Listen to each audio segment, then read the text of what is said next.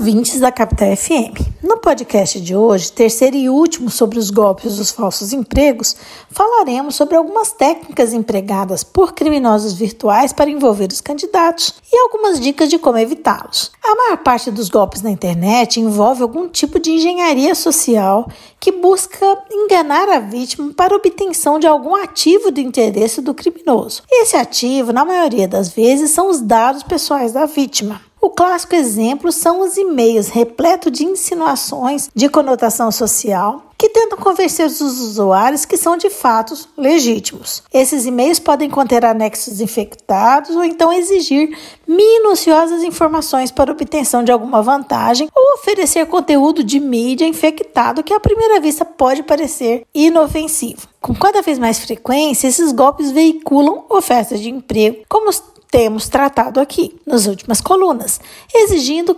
informações pessoais dos candidatos. O objetivo dos golpistas passa a ser desde a comercialização dos dados das vítimas até o roubo de suas identidades, que é o resultado mais comum nos golpes de emprego. Essas identidades, esses dados dos seus documentos, são utilizados pelos golpistas para abrir contas bancárias e promover outras fraudes, como empréstimos. É, também é comum os golpes de emprego envolver emissão de cheques falsos, principalmente nos Estados Unidos, como mencionamos no primeiro episódio, alcançando lá 36% das reclamações de golpes, e o que vem aumentando, inclusive, a cada ano. Os prejuízos desses é, golpes envolvendo cheques falsos já chegaram a 1,3 bilhão de dólares para os bancos. As ofertas de emprego fraudulentas que envolvem cheques falsos mais comuns incluem compras misteriosas, trabalho de recebimento e reenvio de encomendas, geralmente com destino ao exterior, além de recebimento e reenvio de quantias em dinheiro, vale presentes, créditos de telefonia, entre outros. No Brasil, onde não se usa praticamente mais cheques, já se tem verificado nos anúncios de empregos a exigência de piques pelos fraudadores aos candidatos.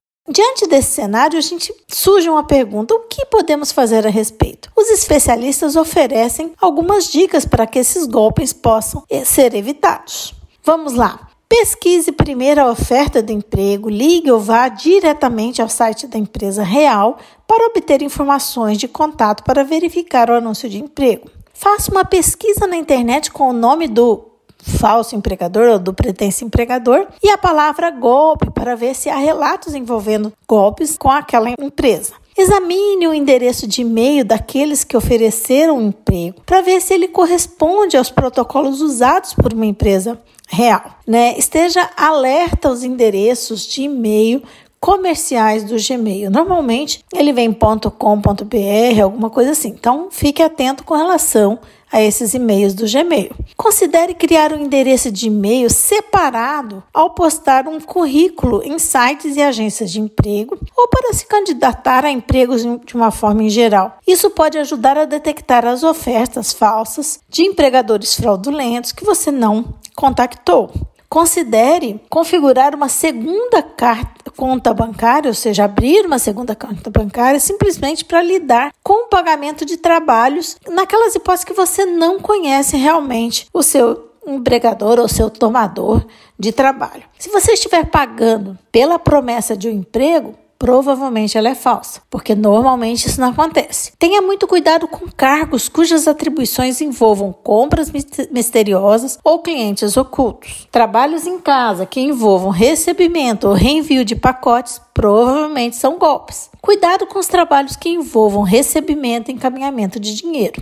Cuidado com o golpe de cheque falso. Não se tem conhecimento de nenhuma oferta de emprego legítima que envie cheque aos candidatos e peça para que eles enviem dinheiro para terceiros. Por outro lado, seja muito cuidadoso ao, ao é, fornecer a informação de seus dados pessoais, seu endereço, data de nascimento, informações financeiras em seu currículo, ou para recrutadores que você não verificou a procedência, muito mais ainda nas inscrições online. Desconfie de descrições de empregos, de trabalhos mal redigidas ou com ofertas muito acima dos valores é, do mercado. Não responda a chamadas, mensagens de textos ou e-mails de números desconhecidos ou endereços suspeitos. Não clique em nenhum link em uma mensagem de texto em um número que você não reconheça. Se um amigo lhe passou é, lhe enviou uma mensagem de texto com um link que você considera suspeito, ligue para ele para ter certeza de que ele não foi hackeado e que aquele e-mail não é falso, aquele link não é falso. Por fim, se for vítima desse tipo de golpe, não deixe de denunciá-lo às autoridades competentes, pois é importante o registro para que esses criminosos sejam perseguidos e para que